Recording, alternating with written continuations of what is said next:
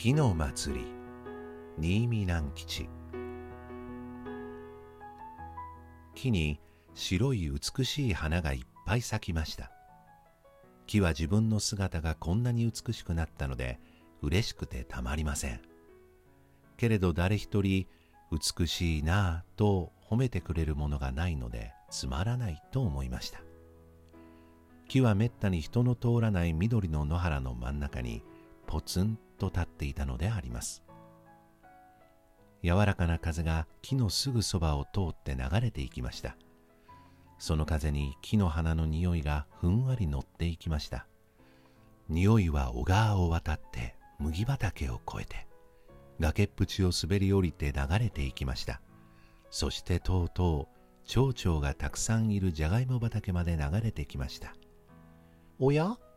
とじゃがいもの葉の上に止まっていた一匹の蝶が鼻を動かして言いましたなんて良い匂いでしょうああ、うっとりしてしまう。どこかで花が咲いたのですね。と別の葉に止まっていた蝶が言いました。きっと原っぱの真ん中のあの木に花が咲いたのですよ。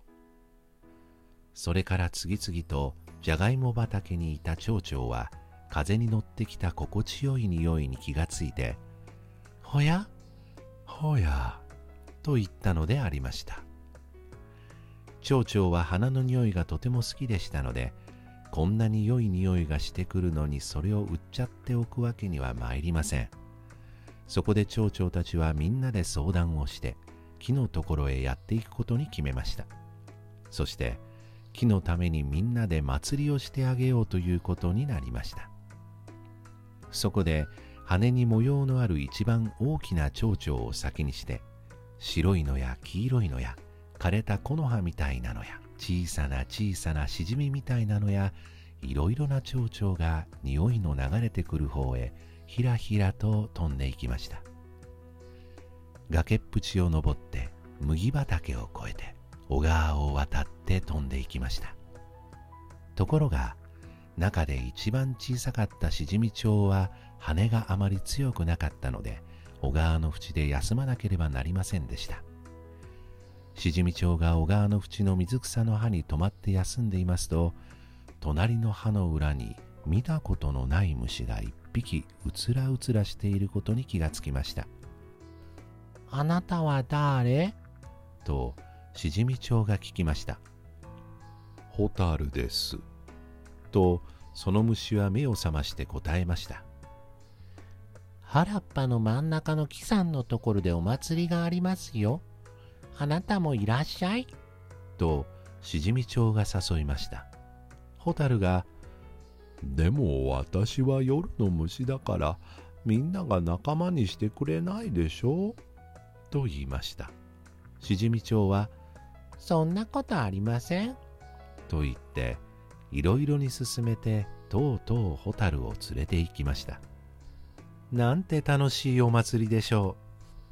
蝶々たちは木の周りを大きなボタン雪のように飛び回って疲れると白い花に止まり美味しい蜜をお腹いっぱいごちそうになるのでありましたけれど光が薄くなって夕方になってしまいましたみんなはもっと遊んでいたいだけどもうじき真っ暗になるから。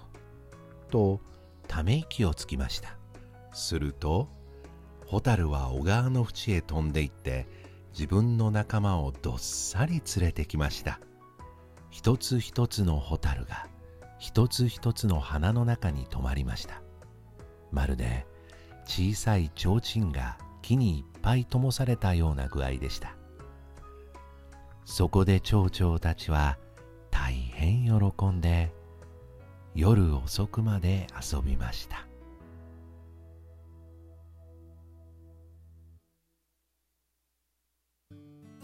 ケンジのラブピースチャンネルからのお知らせです。ラブピースではあなたからのコメントやリクエストをお待ちしています。言霊をきっかけに習慣が変わった朗読で気づいたことこんな良いことあんな面白いことが起こったなど。いただいたメッセージは番組でご紹介していきます。取り上げてほしい偉人や物語。一緒に作ってみたい CM や企画。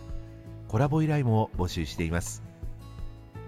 各番組へのご意見ご感想クレーム。どしどしお寄せくださいね。さああなたの番組や活動ともつなげて新しいこと一緒に始めてみませんか？